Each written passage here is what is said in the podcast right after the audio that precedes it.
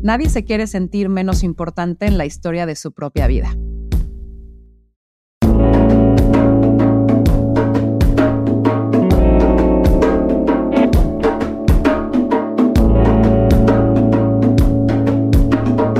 Esto es Más cabrona que bonita. Elisa es una contadora de historias, una curiosa incómoda para los relatos que se quedaron con etiquetas cortas que contar adicta a los mitos y a las anécdotas y a las preguntas sin contestar. A Elisa le gusta recorrer el pasado para interpretar un distinto presente y quizás transformar un nuevo futuro. Autora e investigadora, Elisa dice ser el resultado de otras mujeres que creyeron en ella y con su labor ha decidido hacer lo mismo para las demás. Elige seguir abriendo puertas a través de mujeres cuya historia fue injustamente enterrada y revelarlas a quienes queremos descubrir a través de ello nuestra verdad. Elisa, bienvenida. Qué gusto me da saludarte, Ana Victoria. Muchísimas gracias por la invitación. Qué bonita presentación. Ay, gracias, Elisa, por estar acá. Me encanta. Y vamos a empezar a conocerte, ir por capas. Así que empezamos con la primera sección de preguntas rápidas. ¿Estás lista? Estoy lista. Venga. ¿Soledad o compañía? Compañía. ¿En qué piensas cuando digo Dios? El momento en donde más te has sentido viva. Haciendo el amor. ¿Cuál es para ti la ironía más grande? Que las mujeres somos las que realmente siempre hemos tenido la cabeza y el liderazgo. ¿En qué crees? En mí. ¿Lectura o escritura? Las dos. ¿Cuál es la tragedia más grande del ser humano? Olvidarse de quién es. Si tuvieras que leer un solo libro una y otra vez, ¿cuál sería?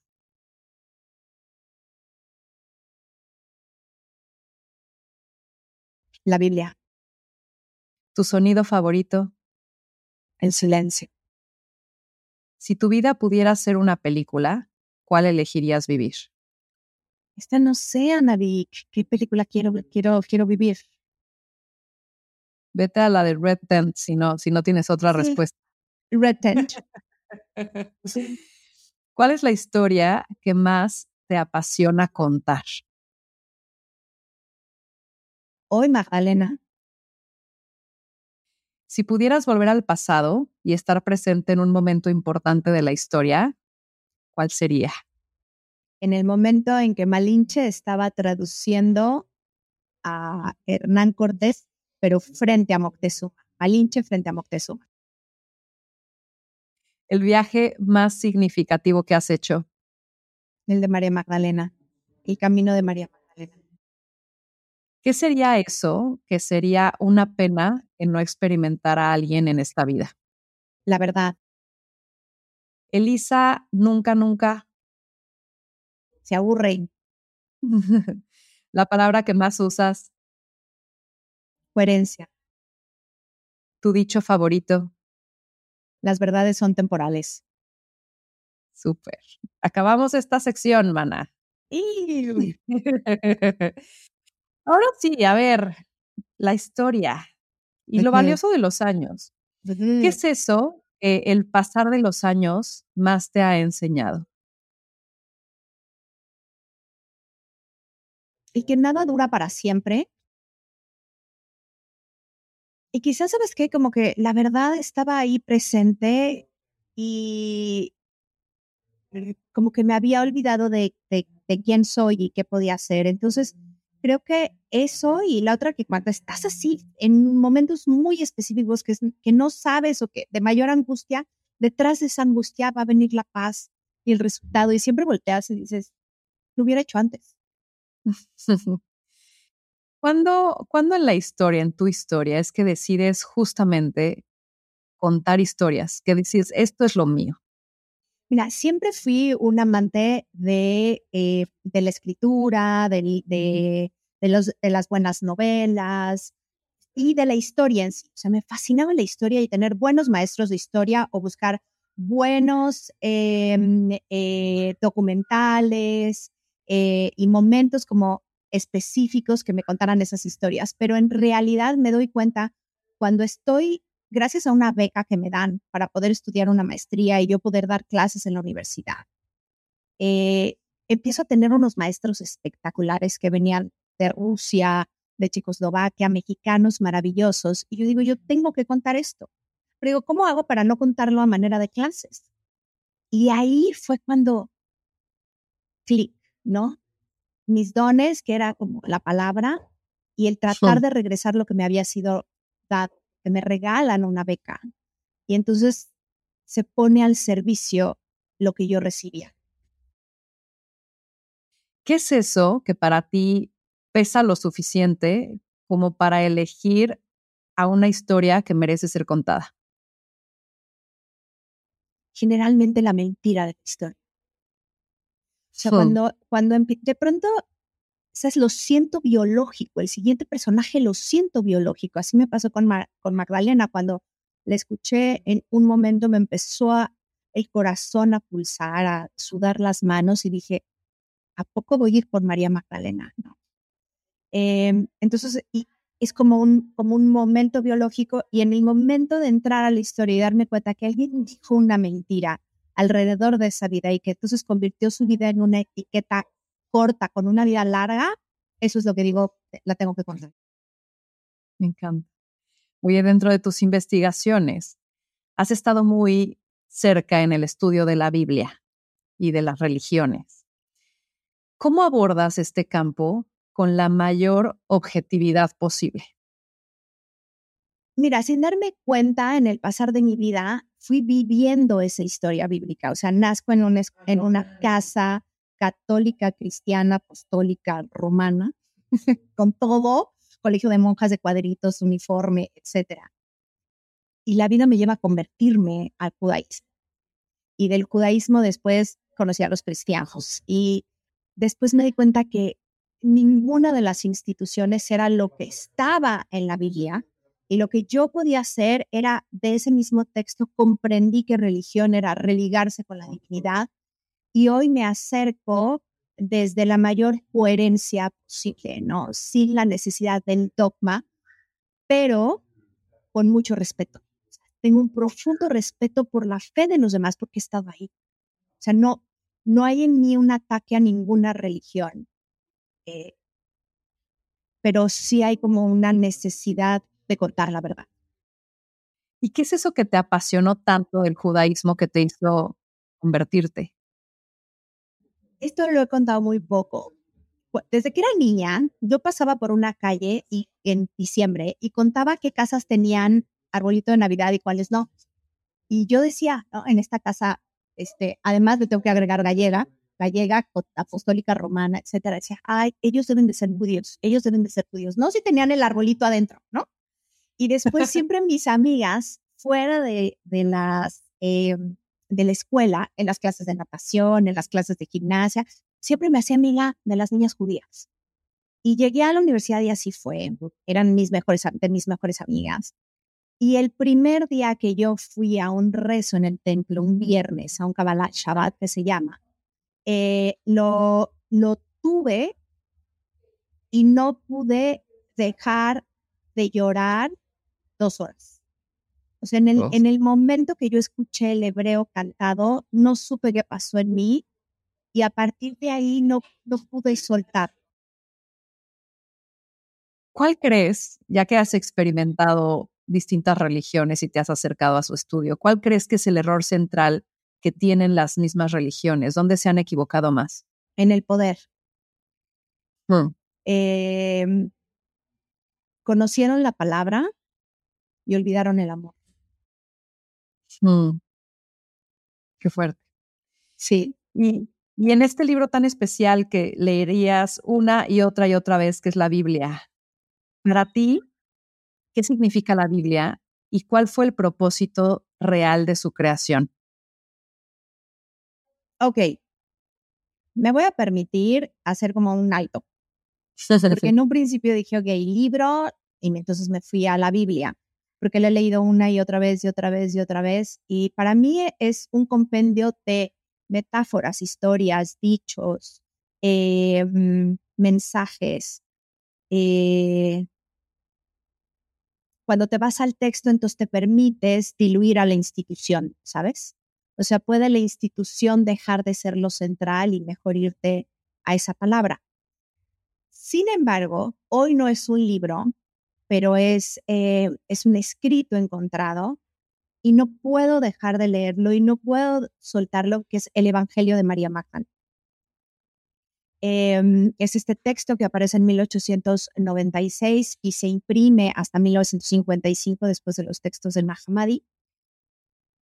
Y la complementación de los mismos es brutal, igual que la biblioteca de Nahamadi. Entonces, ¿la Biblia para qué fue creada? Yo creo que han sido, eh, una cosa es a lo mejor el tener eh, justamente la recopilación de todas estas enseñanzas que fueran para el bien, desafortunadamente también se ha usado para el mal.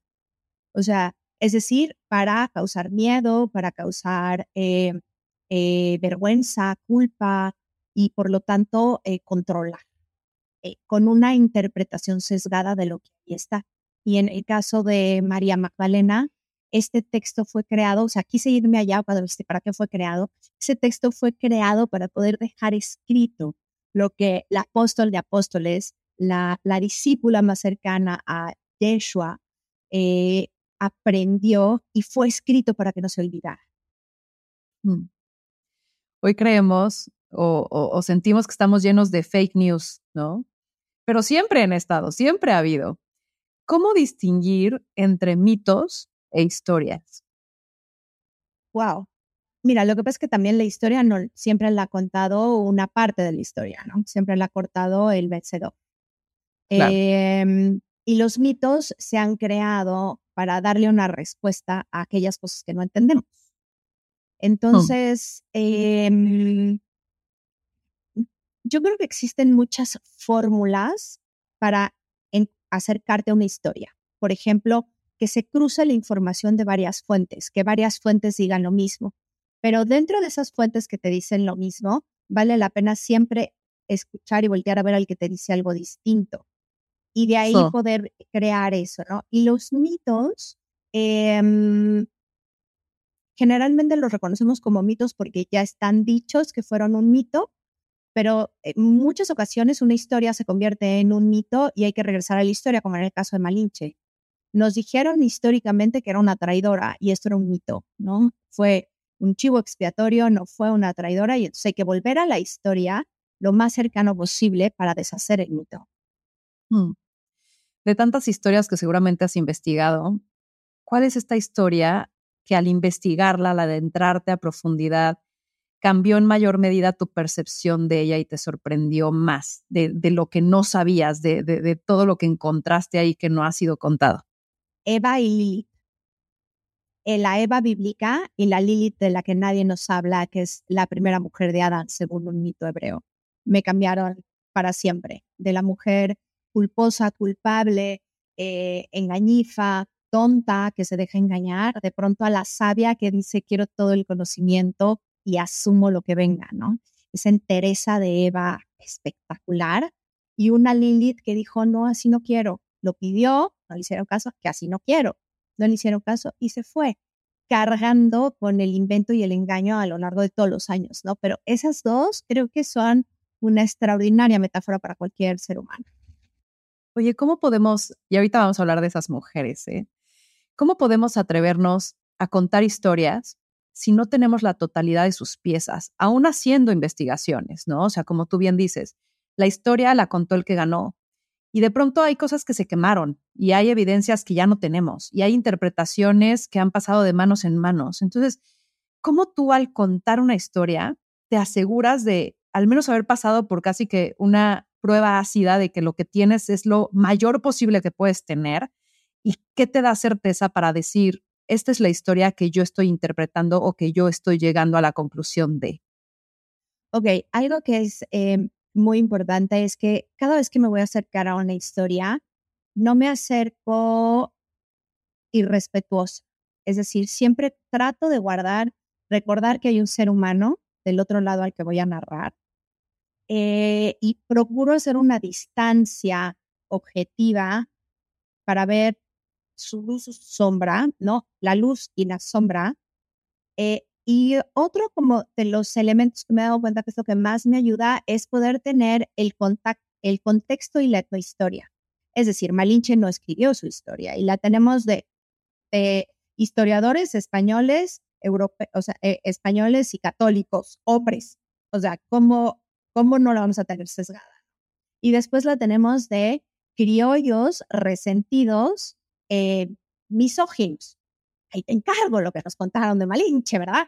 Entonces, eh, lo que es importante son eh, averiguar cuáles eran las condiciones históricas y la, las, eh, lo común culturalmente. Por ejemplo, te dicen que su madre la vendió y sí sabemos que una mujer indígena en náhuatl jamás vendía una Entonces, eso es mentira. ¿Qué si pudo haber pasado? Un pleito entre señoras, eh, que hubiera perdido el ATP y la tuvieron que, entregar. Entonces, eso te permite que el rompecabezas que ya tienes le puedas ir quitando piezas y recrearlo como diciendo esto pudo haber sido. Ahora, creo que siempre es importante cuando me acerco a una historia y la narro, decir, esto es lo que siento de la historia, esto es lo que he averiguado de la historia y muchas veces sacar las versiones. Hay quien dice que pasó esto y esto. Y creo que sobre todo con Magdalena es a donde voy a llegar, ¿no? A decir, pudo haber sido esto, pero quizás es esto o esto. ¿Con qué te, con qué, qué te suma realmente tu vida? Y justo me dejas en la historia de la mujer. Creo que nos podríamos aquí quedar horas eh, y pues vamos a darle. Eh, la historia no ha sido contada por la mujer. ¿En qué momento de la historia la mujer perdió el poder de poder contarla? Eh, mira, algo que se quedó en las tradiciones de todos los pueblos ancestrales era la cuenta historias, que curiosamente era la mujer de la sexta luna, es decir, de junio. Eh, eran las encargadas de guardar la memoria eh, del, pueblo, de la tribu, de la ciudad y de narrarla. Curiosamente, yo soy de junio, soy de la sexta línea. eh, geminiana, ¿Geminiana o no? sí, súper. No, súper geminiana. De cumpleaños el 3 de junio, así que sí, súper geminiana. Y mm, eh, la mujer fue contando su historia y tenía esta centralidad. Esta es una premisa, Ana. Es muy importante para mí, Ana Vic, dejarlo así. En el momento en que entre histórica, mítica y religiosamente el hombre decide que hay un solo Dios y que es el pueblo elegido, es decir, desde ese Abraham que se vuelve central para la religión católica, judía y musulmana, hay una negociación con las mujeres, donde le dicen, nosotros somos el pueblo elegido, pero tú tienes que ceder a tus dioses y tienes que ceder a tu poder para ser mujer de los hombres del pueblo elegido. Entonces, esta es una premisa, una historia de la historia donde, ¿por qué soltaron el poder? Porque también lo tenían y porque también lo usaron mal. Mal, bien, ¿no? Humanas, al fin de, a fin de cuentas. Y en esta negociación y apropiación del poder masculino, aunado también a la fuerza física que hace más importante al dios de la guerra que a la diosa de la fertilidad, se va diluyendo la centralidad de la mujer, pasando a la masculinización de las culturas, de la religión, a tal grado que después nos dijeron que era Padre, Hijo y Espíritu Santo. O sea. sí, no pintamos. No, no, no, no. Y, y, la, y, el, y la devoción a una mujer que decidieron que iba a ser virgen, además. Entonces, eres devota, pero de alguien virginal, ¿no? Entonces, imposible de, de, eh, de podernos acercar si de sentirnos cobijados, etcétera. Todo esto lo hablo con, digo, con profunda fe a quien cree distinto, pero para mí cedimos el poder ante, ante la monopolización de la religión. ¿Y crees que cedimos el poder también a cambio de protección? O sea, en una de las clases que, que, que estaba tomando contigo de María Magdalena, ¿no? Que decías, pues a ver, la vida antes era de quien podría crear el alimento y toda la parte de cosechar y entonces la mujer era quien era, estaba a cargo de eso. Y inclusive había como estas comunidades que se encontraron en donde había sacerdotisas, ¿no? Entonces, como que antes nos organizábamos distinto y de pronto, cuando llegan estos conflictos, estos confrontamientos, estos, la guerra, en donde lo que quizás el elemento que ahí tenía más valor, entre megacomillas, era la fuerza que tú dices, es ahí donde las mujeres nos sentimos desprotegidas y decimos, va, ok, va, listo, nos desaparecemos, no sabíamos que iba a suceder todo lo que sucedió o hubo algo más. ¿Por qué de pronto cuando nos dimos cuenta que estábamos perdiéndolo, no lo reclamamos de nuevo? Yo creo que se trató de reclamar, se trató de apoderar y nos quedamos gran parte en el silencio con los poderes que teníamos, que era el conocimiento profundo de la naturaleza, de los ciclos, etcétera, pero después los acribillaron a mí. O sea, eh, cuando entramos a, la Edad Media, que es la siguiente clase que vas a ver, ¿no?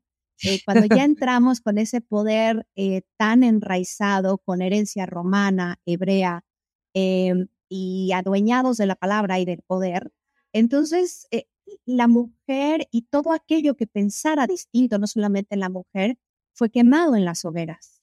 El terror se hizo presente para tratar de reclamar el poder y lo dejamos de hacer. La idea de que éramos débiles y no nos podíamos proteger en la guerra es una idea patriarcal posterior. Los que hablan de una mujer débil que no se puede defender es justamente en ese momento histórico donde las mujeres son débiles de pensamiento, débiles de forma, que no merecen inclusive la vida, así lo dice eh, Pedro en el Evangelio de Tomás, por ejemplo, que salga Magdalena porque las mujeres no merecen la vida, le dice a Jesús, ¿no? Wow. Entonces, estas ideas de que realmente la mujer no es fuerte y no es capaz son posteriores hasta que no las creímos y nos sentimos débiles y nos sentimos necesitadas. Y es la herencia del patriarcado que además nos inculcaron después nuestras abuelas y nuestras madres. O sea, ese es el verdadero beso de, ay, pobrecita, necesita ayuda. Pero tú volteas a ver la historia de las celtas y espera. O de las amazonas, sí. Las, las, las amazonas. Ahora me acabo de enterar que, por ejemplo, dentro de la región del sur de Francia, defendiéndose de la cruzada, a las que les enseñan a usar esta especie de catapultas y eran buenísimas en el pino, eran a las mujeres eh, de Carcasón. O sea, son las mujeres de Carcasón las que defienden el hogar. Débiles, pues hicimos las que parimos. O sea, no, no, no existe esa debilidad, pero no las creímos y quedó en el colectivo, Anavik. Claro. No, y ahí estás hay una, un experimento ahí que usa changos, ¿no? No sé si lo has escuchado, en donde de pronto ponen una penca de, plátanos en medio de una jaula de changos y entonces se suben y a la hora de que quieren tomarlos les echan agua y entonces los changos como que se asustan y caen, ¿no? Entran nuevos y entonces vuelven a hacer lo mismo, se suben, les echan agua, se caen. A la cuarta manada de changos que entran, que no han visto, o sea, porque ellos ya no les tocó ver que se mojaran, los changos como que llegaban, se subían por las pencas y los demás los empezaban a bajar porque sabían las consecuencias. Pero conforme iban avanzando, los demás ni siquiera habían visto que se les echaba agua, pero ya habían aprendido que nadie tenía que subir a comerse el plátano y a la penca y te bajaban. Entonces son estas creencias que, que no cuestionamos y ahí es lo importante de cuestionar y lo que tú haces, ¿no? Decir, no me creo la historia porque me la contaron, quiero pruebas, cuestiono, que me haga lógica, ¿no? Eh, y de ahí lo increíble de tu poder. Ahora, las historias son bien poderosas. ¿Qué suceso en la historia crees que si hubiera sido contado distinto a como nos lo contaron, hubiera creado un, un, futuro completamente diferente para las mujeres? O sea, ¿qué suceso de pronto que digas, pasó esto, pero nadie lo supo? Y esto hubiera cambiado radicalmente lo que pasó después para las mujeres. Eh, María Magdalena. A ver, cuéntanos un poquito más. Que eh, Jesús y María Magdalena, es decir, lo que nos contaron y en el momento en que se cambia la historia es que de entrada era una mujer que iba con los demás, no nos contaron que era la discípulo de discípulos. ¿Qué quiero decir con la discípulo de los discípulos? Es esta, e, es esta mujer física que existe, porque no solamente son las fuentes, eh, sobre todo las fuentes bíblicas, pero es una mujer que existe, que no es verdad, que era una prostituta, Y si lo hubiera sido, igual su transformación fue inmediata porque así lo ella misma lo acepta, pero además es la única que está al pie. Lo que no nos contaron es que es la única de los discípulos con María Madre que está hablando de poder y fuerza, sosteniendo a la madre que está viendo morir a su hijo y sosteniendo al hijo. O sea, ella está soportando el dolor carnal de Jesús. Y después no se separa del sepulcro. Y cuando ya terminan las fiestas y Shabbat, etcétera, y llega a ver que no está, ella va a ser a la única que se le, que se le aparece, ¿no? Esa historia la transgiversaron, la quitaron, en seis siglos después ya era prostituta penitente, culpable, culpable, culpable, culpable, culpable, cosa que ni dice en la Biblia ni nunca fue. Si nosotros hubiéramos seguido la palabra, la enseñanza de, de, de Yeshua desde los ojos de Magdalena y no de Pedro, otra historia hubiera sido para la humanidad, mm. para la humanidad completa. Nada más te dejo esta probadita. Por ejemplo, según Magdalena y la, enseñanza de Magdalena, en el segundo eh, logia o versículo de su, de su evangelio, Pedro le pregunta al enseñador, a Jesús, y le dice, entonces, ¿qué es el pecado? Esto lo está diciendo desde los ojos de María, ¿no? De Magdalena. ¿Qué es el pecado en el mundo? Y Jesús se voltea y le dice, no existe el pecado, existe el olvido. Para no sufrir, para que no haya enfermedad, para que no haya control, acuérdate de quién eres y cuál es tu verdadera naturaleza. No pecado, no iglesia, no necesidad, no, o sea, con eso hubiera cambiado la historia. Claro, claro. Y además la religión que más ha reinado en este mundo, con más seguidores, ¿no? Nos muestra a un Jesús crucificado con miedo, con dolor. Este, el otro día veía una imagen de Jesús meditando. Es la primera vez que veo eso y dije, qué lindo. O sea, eso sí, sí lo seguiría, con una cara de paz, con una, con una actitud de, de justamente yendo hacia adentro. O sea, realmente que, que, que, le crees como esta, esta versión de lo que está contando, ¿no? Así es. Ahora, con, si pudieras tú de pronto aparecerte en, ¿no? en algún momento digas, a ver, chavas, hagámoslo distinto. O sea, ¿qué crees que hubiéramos como mujeres podido haber hecho distinto? ¿Cuál fue, tomando nuestra responsabilidad de haber cedido el poder, cuál fue el error que hubieras si pudieras haber borrado tantito, dicho, a ver, no manas, háganlo así distinto? ¿Qué sería? ¿Qué cambiarías? Yo creo que sí hubo una cierta ambición de las mujeres, em, eh, digamos, de esas primeras mujeres a un lado de los, de los primeros hombres del monoteísmo, ¿no? Para ser, ay, somos las mujeres del pueblo elegido, ¿no? Una cierta ambición y soberbia. Entonces, yo si pudiera cambiar diría, no, gracias, no me interesa ser el pueblo elegido no quiero ser el pueblo elegido, quiero todas estas eh, sabidurías que vienen de mis dioses y diosas, que son yo misma, porque así se manejaban esas diosas, no eran deidades lejanas, eran arquetipos a los cuales acercarse. Entonces, eso siento que desde ese, desde ese lugar la historia hubiera podido ser otra. Después, Linda, creo que tengo una profunda compasión por cada uno de los pasos que fue dando la mujer porque no tenía ahí sí mucha más posibilidad. Solamente fueron algunas que fueron abriendo camino, pero ¿qué crees? Hubieron hombres cómplices que ayudaron a que abrieran el camino, porque si no, no se hubiera podido, ¿no? Ya la opresión eh, era absoluta, pero, y eso me, me llevaría a lo mejor a una metáfora personal, si eso es cientos de miles de años antes de Cristo, que se haya cedido ese poder, entonces, ¿cómo lo llevamos a una vida personal? Es el día que te ofrezcan la luz, fíjate que sea brillo y no que sea deslumbre, ¿no? O sea, no te prostituyas eh, en el sentido de no te pierdas eh, por aquello que parece como lo más complaciente. Que qué importante lo que estás diciendo ahorita, porque justo aprender de la historia nos da la posibilidad de no repetirla y ceder el poder en la historia nos llevó a lo que vemos hoy. Ceder el poder hoy nos va a llevar a perpetuarlo. Entonces, como que es esta, este cuestionamiento de decir, ¿en dónde estoy cediendo el poder? ¿En dónde me estoy convirtiendo en esas mujeres que callaron, que, que dejaron de tener una voz, ¿no? Y a, y a veces es minúsculo. Sí. Es minúsculo, es, ¿por qué sería esto? Yo sí quiero tener perro. ¿Por qué siempre llevo tanto tiempo diciendo que, que no, que el perro ensucia la, el tapete, ¿no? O sea, pueden ser cosas irrelevantes, pero nos vamos prostituyendo por la armonía y creo que es importante decir no. Claro. Ahora son muchísimas las mujeres que han marcado historia y tú has investigado, como ya las has mencionado, a varias de ellas. Comencemos por el principio. Ahora sí, ¿quién fue Lilith y qué rol juega en la historia de la mujer en su momento hoy? Porque hay como este resurgimiento y esta fuerza que hoy se está dejando ver de ella. Cuéntame un poco. Lilith es lo máximo. Lilith es tan fuerte que da miedo también, porque eh, nos va a confrontar con la verdad y nos va a confrontar con nuestra propia verdad y con el dar pasos de valentía. Lilith es la primera mujer de Adán según un mito hebreo. Ojo, hay quien se va en la Biblia a tratar de encontrarla, no la van a encontrar. ¿Por qué? Porque Lilith surge de un versículo que está 25 versículos antes de que Eva sea creada en el Génesis.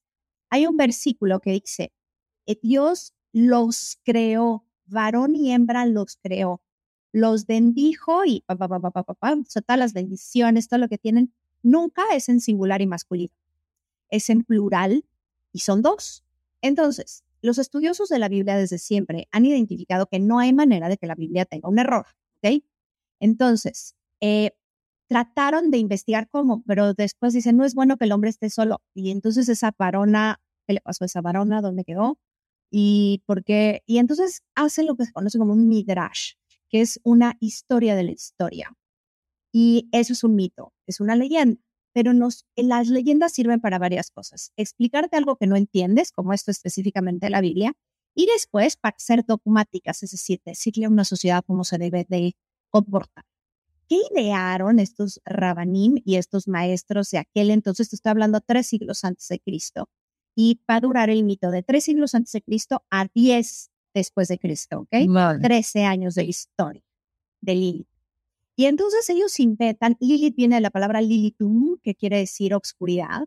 Entonces, que había una mujer, fíjate cómo le empiezan a poner atributos, bella, pelirroja, sensual y que tenía deseos sexuales desmedidos.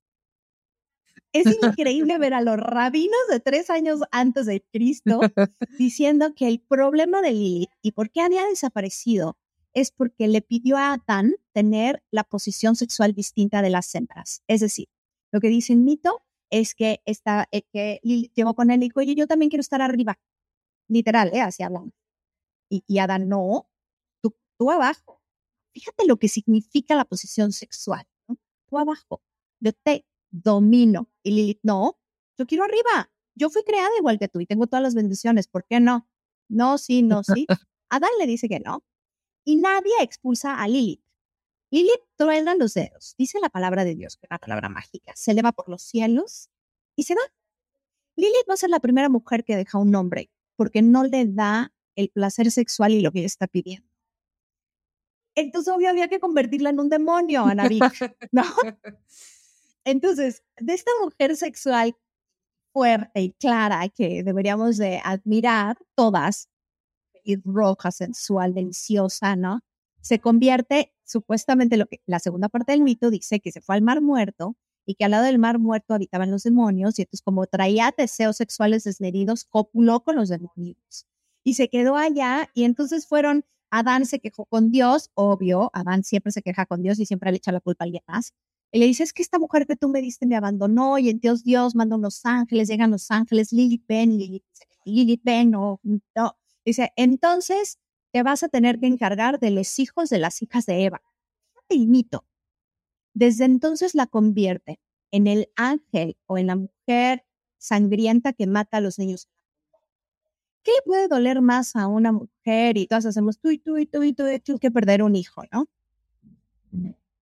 Lo que fue radicalmente fuerte por parte de los Raganim es que cuando las mujeres llegaban en un llanto a decirle a sus rabinos que porque habían muerto sus hijos, ellos dijeron que porque fue Lilith.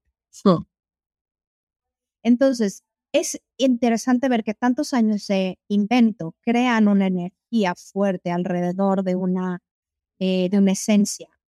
Pero Lilith en realidad guardó silencio y esperó a que fuera el tiempo para contar su verdad.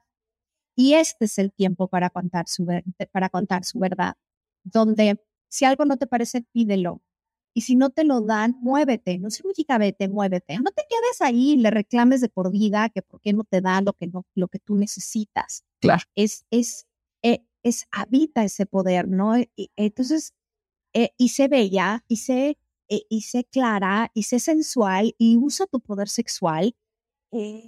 Y, entiende que eso lo puedes utilizar. Eso es por un lado. Y por el otro lado, creo que Lilith es el arquetipo que nos ayuda a las mujeres que están transitando una expulsión.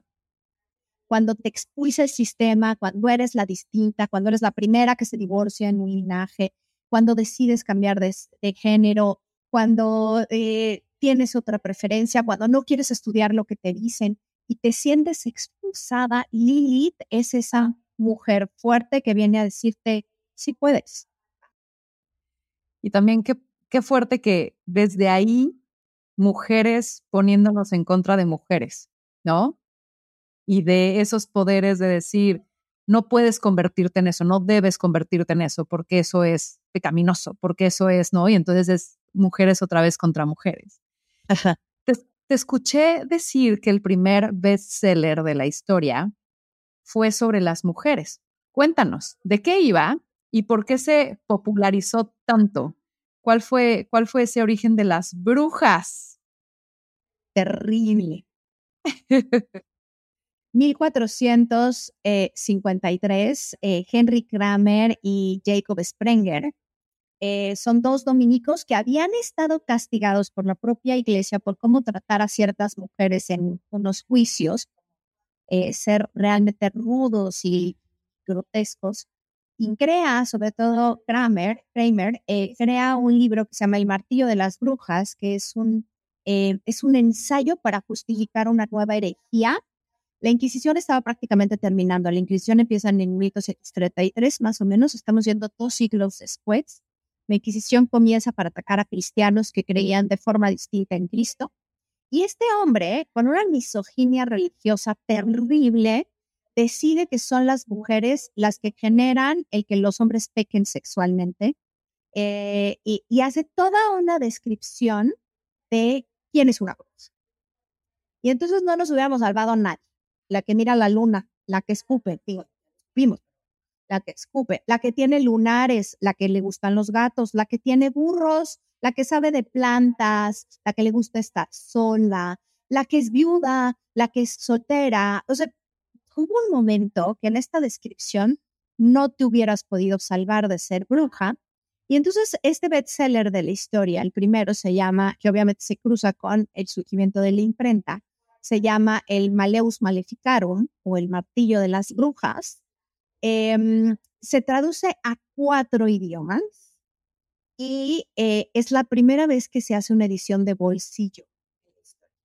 Porque ni modo que los inquisidores llegaran con su masacote y sus rollos, ¿no? A los juicios. Entonces lo imprimen, lo cosen, lo cierran y además hacen ediciones pequeñas por primera vez.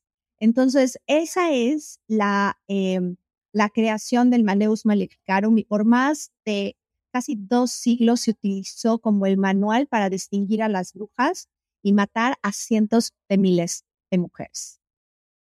¿Qué, ¿Qué representábamos de amenaza en ese momento? O sea, ¿qué estaba sucediendo en la historia en ese momento como para justamente medirnos, describirnos e irnos a cazar?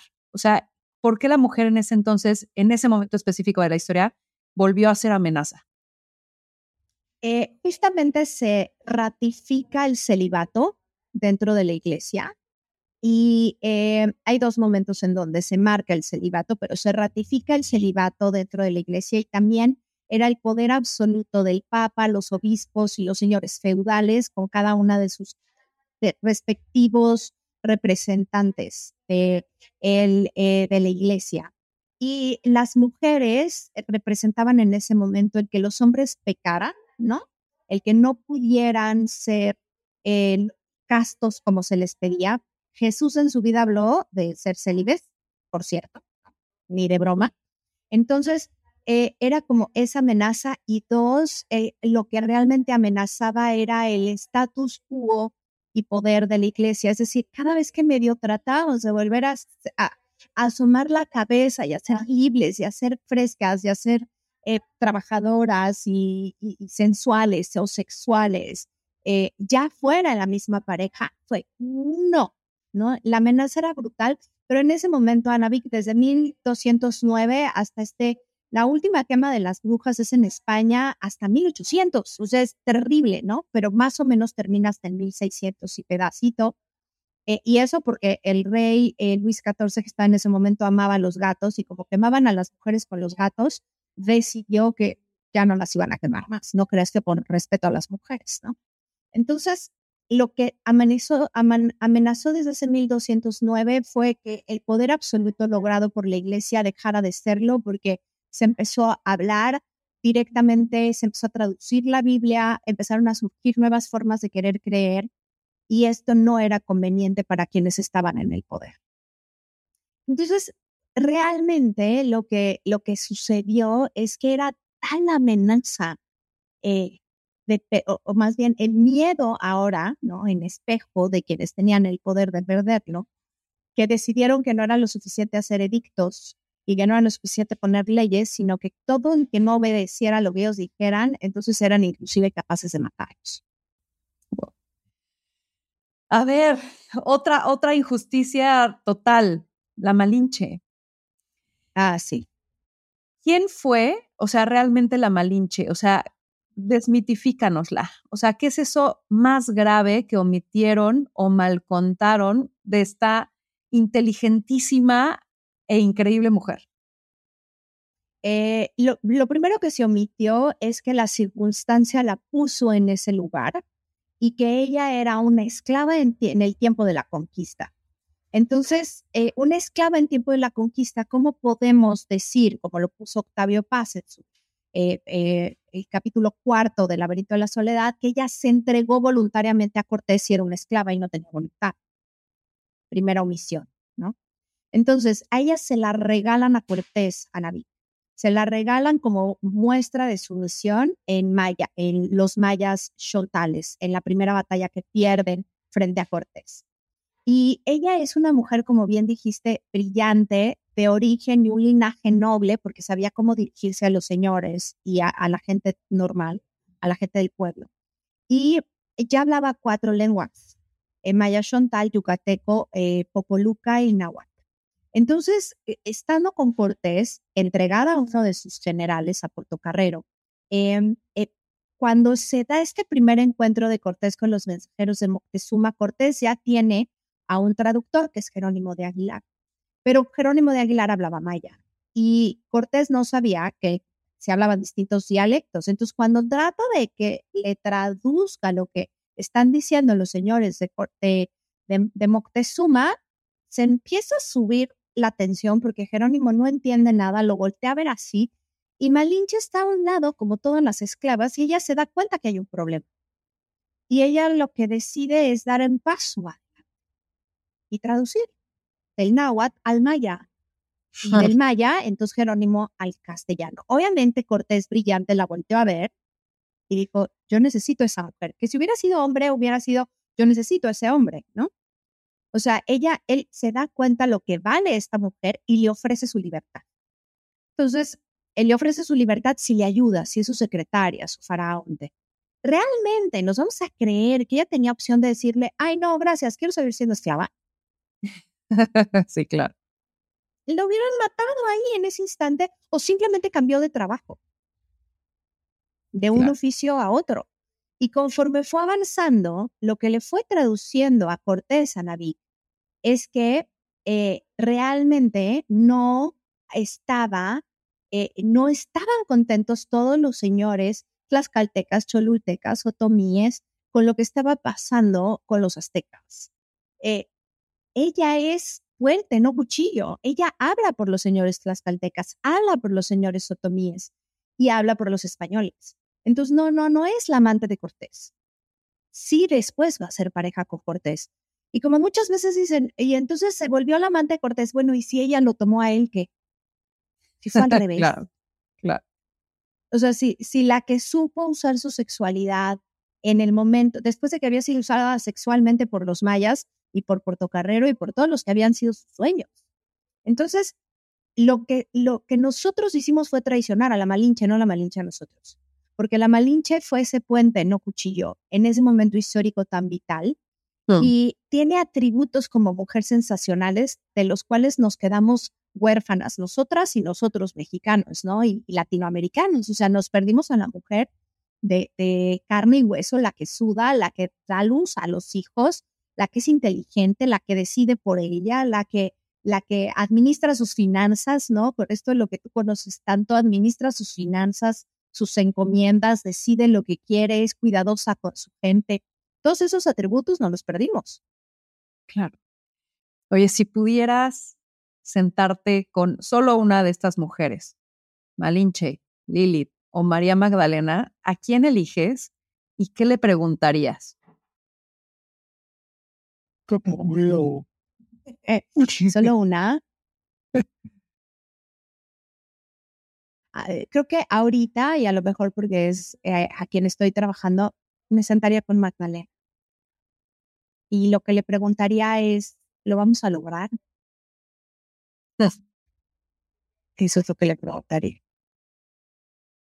Oye, Elisa, vivimos en una época con muchos contrastes, donde por un lado se alza la voz para defender los derechos de la mujer.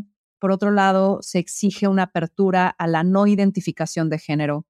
Se abre la conversación a lo que puede eh, abarcar ser mujer sin necesariamente haber nacido biológicamente como una. Y en medio de todo este debate tengo algunas preguntas para ti. Uno, ¿cómo tú describes lo femenino? Eh, me encanta que además de nuestro lenguaje, lo femenino quedó lo y no la femenino, ¿no? Sí, lo femenino. Total.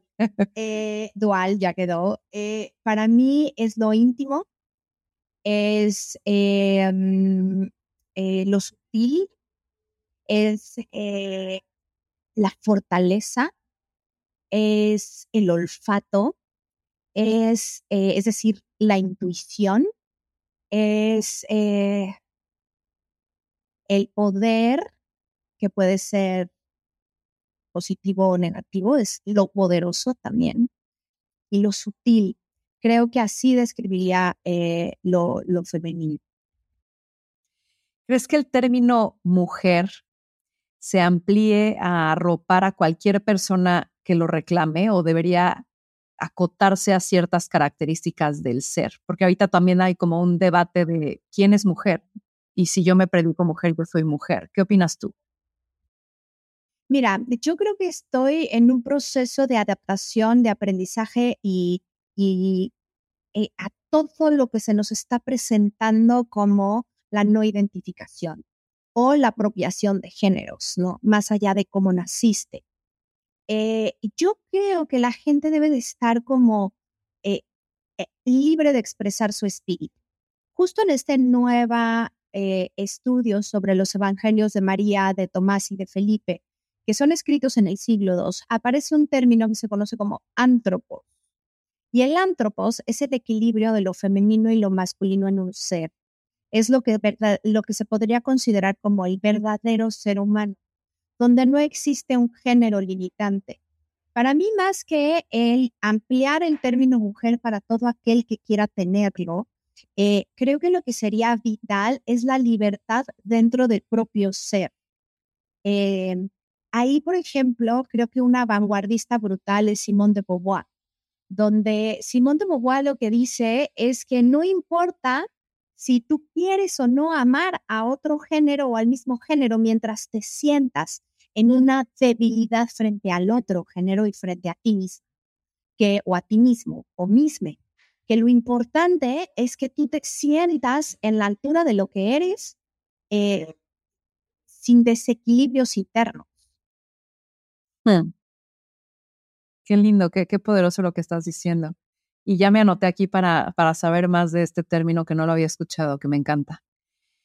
¿Cuál es tu visión sobre el feminismo y tu aproximación personal al movimiento? Ok, el feminismo de entrada no es singular, son feminismos.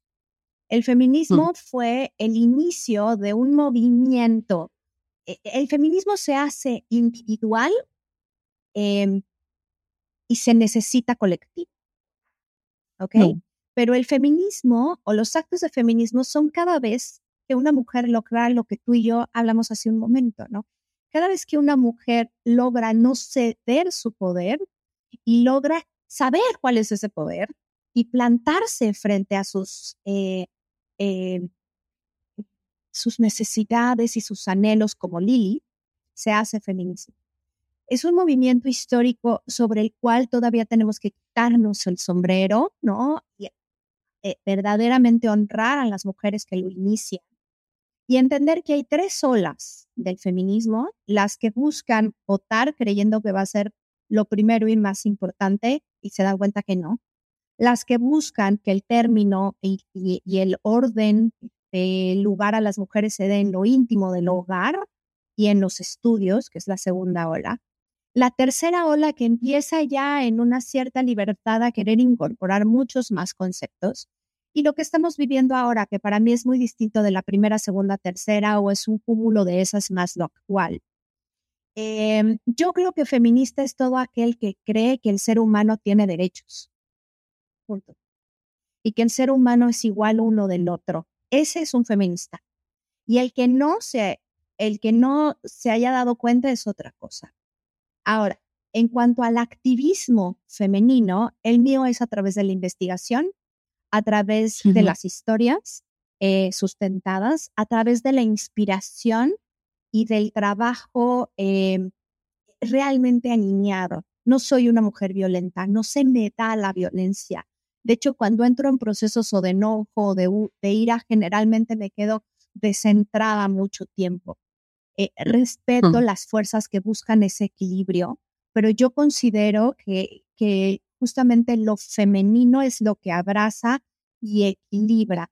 Lo respeto, pero para mí mi trabajo feminista es la información que dé poder a las mujeres y a los hombres para tratarse como iguales. Me encanta.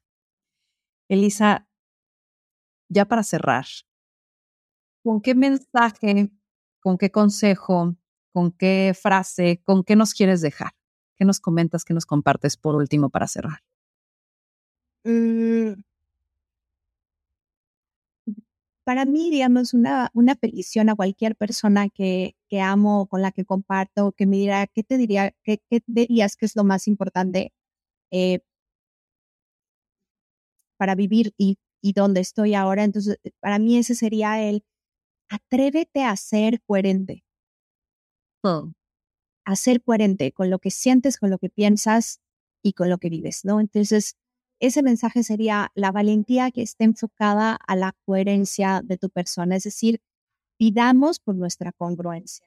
Y lo segundo es no te olvides de quién eres. Y si no sabes, averigua quién eres. Porque no hay pecado, hay olvido. No hay sufrimiento, hay olvido. Entonces, para mí eso sería. Me encanta. Elisa, muchas gracias. ¿dónde encontramos tus libros? ¿Dónde sabemos más de ti? ¿Dónde te encontramos a ti? La que da las gracias soy yo.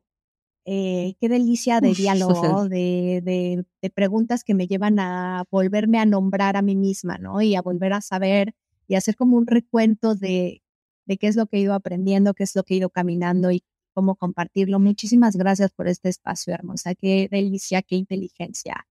Eh, te lo valoro y te lo agradezco muchísimo. Ahora, hay un lugar muy sencillo donde encontrar todo, que es www.elisa.mx, que es mi página. Eh, ese es un lugar donde tienen la información eh, de mi blog, de mi podcast, de mis cursos, de los recorridos. Eh, ahí es muy sencillo, si no, también estoy en las redes como Elisa Queijeiro, generalmente en todas, Elisa Kay, en Spotify también. Los libros, eh, donde estén en el planeta, pueden pedirlos a través de Amazon. Es una de las formas más fáciles de poderlos accesar, porque de pronto los inventarios dentro de las librerías eh, cambian. A quien le guste el libro electrónico están disponibles, a quien les guste las narraciones y el libro hablado están en todos los portales de, de, audiolibros también, y es mi voz, tuve el privilegio de leerlos.